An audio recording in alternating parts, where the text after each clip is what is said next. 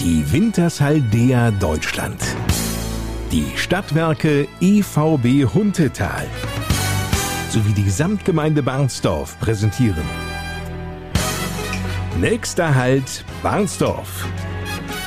Die Podcast Lokalradioshow mit Lars Kors. Moin und willkommen. Die Adventszeit steht ja nun unmittelbar bevor. Ja, das sind ja nicht mal mehr vier Wochen bis Heiligabend. Nicht? Die Zeit rast wirklich. Gefühlt erreichen wir auch in dieser letzten Novemberwoche bereits den Winter. Ja, die Temperaturen sind einstellig. Mehr noch, die gehen sogar in den Frostbereich in den nächsten Tagen. Außerdem soll es ja auch noch schneien an sich eine richtig schöne Atmosphäre, nicht? Für den ersten anstehenden Weihnachtsmarkt in der Samtgemeinde in diesem Jahr. Der findet wie gewohnt am ersten Adventswochenende in Barnsdorf statt. Und was alles die Besucher dort erwartet, das verrät uns nun Jörg Koröde aus dem Barnsdorfer Rathaus. Der hat nämlich den besten Überblick. Schließlich hat er ja auch alles organisiert. Wir haben ein Kinderkarussell für die Kinder. Wir haben natürlich auch wieder einen Weihnachtsmann an beiden Tagen um 16 Uhr, der die Kinder mit ein paar Süßigkeiten beglückt und vielleicht nochmal auffordert, ein schönes Weihnachtslied oder ein Gedicht aufzusagen. Ne? Sind Sie der Weihnachtsmann? Nein. Ist das einer, den man kennt in Bernsdorf oder ist er irgendwie angemietet aus Twistring? Nein, das ist schon eine bekannte Persönlichkeit. Aber mehr darf man nicht verraten. Sonst könnte man einen Quiz draus machen.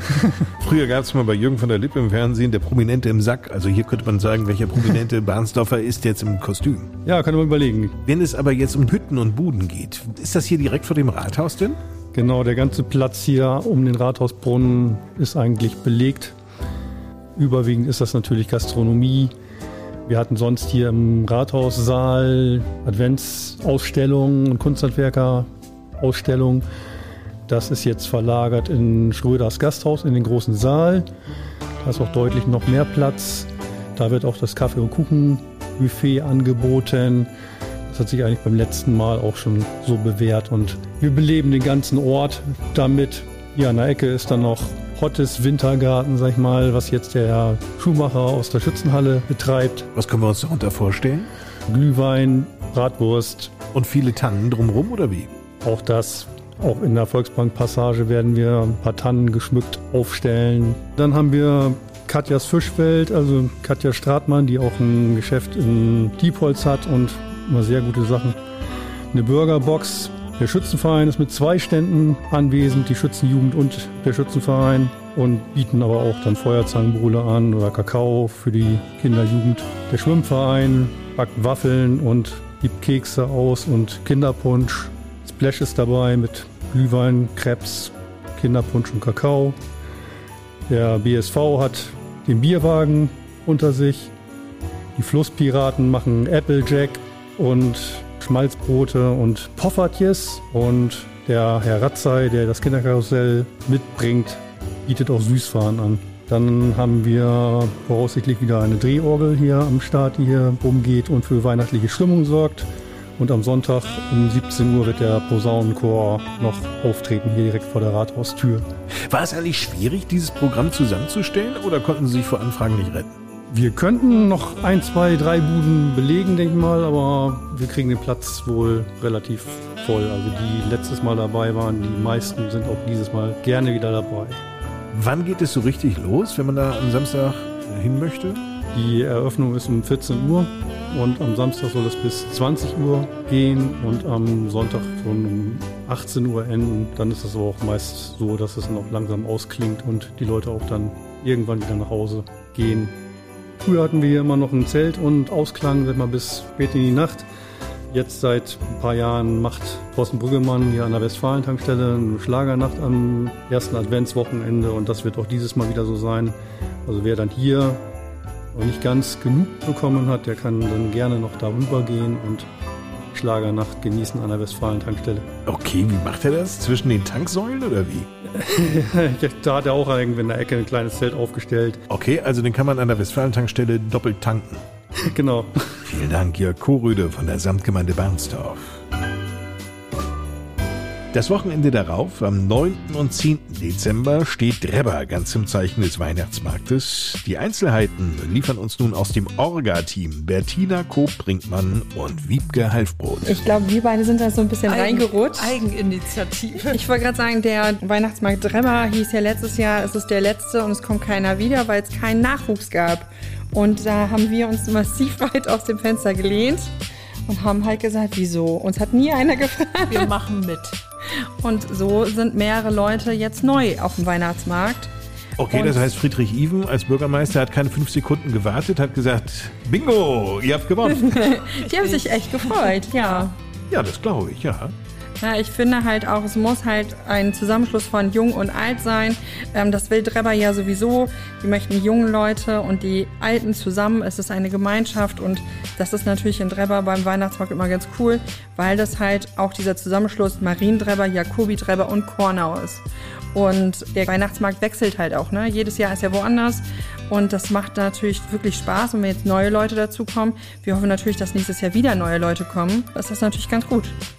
Aber kommen denn Menschen aus Kornau dorthin? Ja, natürlich. Und jemand aus Jakobi oder Mariendrebber würde nach Kornau fahren? Ja, natürlich. Es ist ja ein Zusammenhalt, also es gehört ja zusammen. Wir haben die Schule zusammen, wir haben den Kindergarten zusammen und es muss immer mehr miteinander und nicht gegeneinander sein und es sollte deutlich mehr so sein.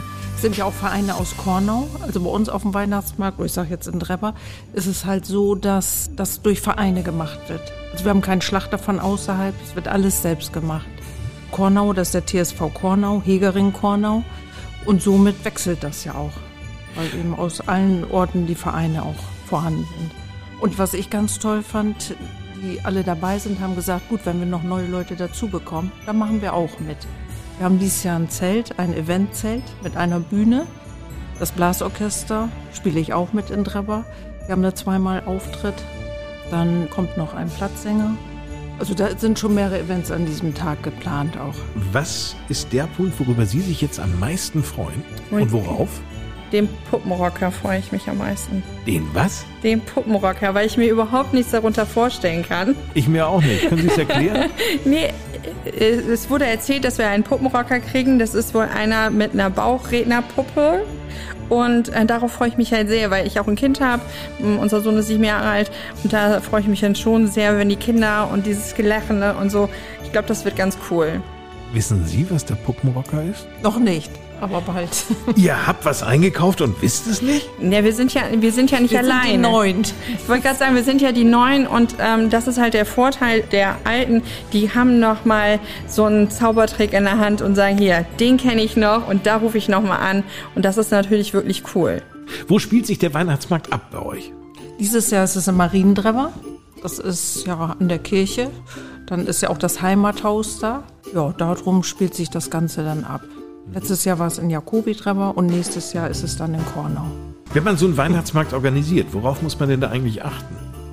Dass man eine gute Mischung hat, finde ich. Also, dass man von allen irgendwie das dabei hat und an alle denkt. An jung, alt. Wir haben dieses Jahr ganz klar gesagt, wir wollen halt auch die Jugend so ein bisschen mehr ansprechen. Und es gibt dieses Jahr, und das finde ich richtig cool, sogar eine Abi-Hütte, die von den Leuten, die nächstes Jahr das Abi machen, die haben eine eigene Bude. Na, also sollen auch junge Leute einfach mal mehr mit eingebunden werden. Und wir sind dieses Jahr deutlich größer als sonst die Jahre. Wir haben das Musikzelt, ein Ausstellerzelt, neun Buden, der Jägerstand, wie er jedes Jahr da ist, Sportlerzelt, Feuerwehr. Also auch beide Feuerwehren. Also man muss ja ganz klar sagen, wir haben ja in Drebber eine Feuerwehr und Korn hat auch eine Feuerwehr. Und beide sind massiv aktiv dabei und haben ihren Spaß. Die Bazis sind also auch da. Ja, und natürlich ist auch der Pastor ähm, ganz am Anfang da und macht seine Andacht. Ja. Ja. Rainer Hoffmann, der Pastor, der freut sich bestimmt auch schon drauf. Vielen Dank, Bettina Koop-Brinkmann und Wiebke Halfbrot. Wir bleiben in der Gemeinde Drebber und kommen noch nach Ilbrock. Anschließend geht es dann noch weiter nach Heidestedt, denn am dritten Adventswochenende werden dort Weihnachtsmärkte geboten. Beginnen wir also in Ilbrock. Yvonne Kuhlmann aus der Samtgemeindeverwaltung, die hat sich schlau gemacht, was dort geboten wird. klein, fein und gemütlich, von allem etwas. Es gibt ein bisschen was zu essen, ein bisschen was zu trinken. Kunsthandwerk einfach in gemütlicher Atmosphäre. Er nennt sich nicht umsonst die Ilbrocker Hof-Wienacht.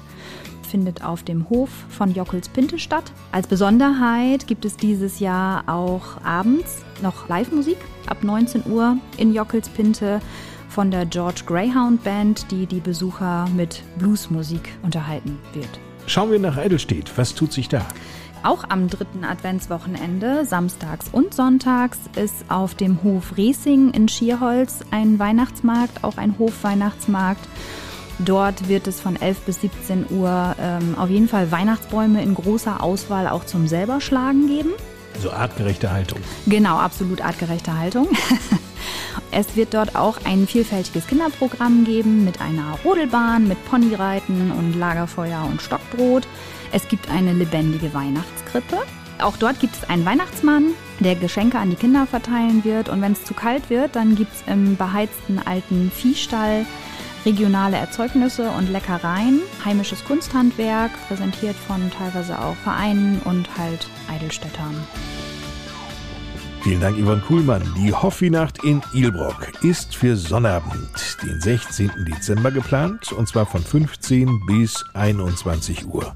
Und in Eidelstedt läuft der Weihnachtsmarkt am 16. und 17. Dezember, also dem dritten Adventswochenende, jeweils von 11 bis 17 Uhr. So, nun haben Sie einen guten Überblick über die anstehenden Weihnachtsmärkte bei uns in der Samtgemeinde Barnsdorf. Viel Spaß dabei.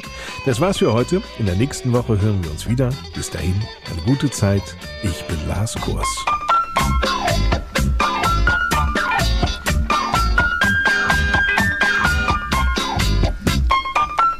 Die Wintershaldea Deutschland, die Stadtwerke EVB Huntetal sowie die Samtgemeinde Barnsdorf präsentierten den Podcast. Der Halt, Barnsdorf.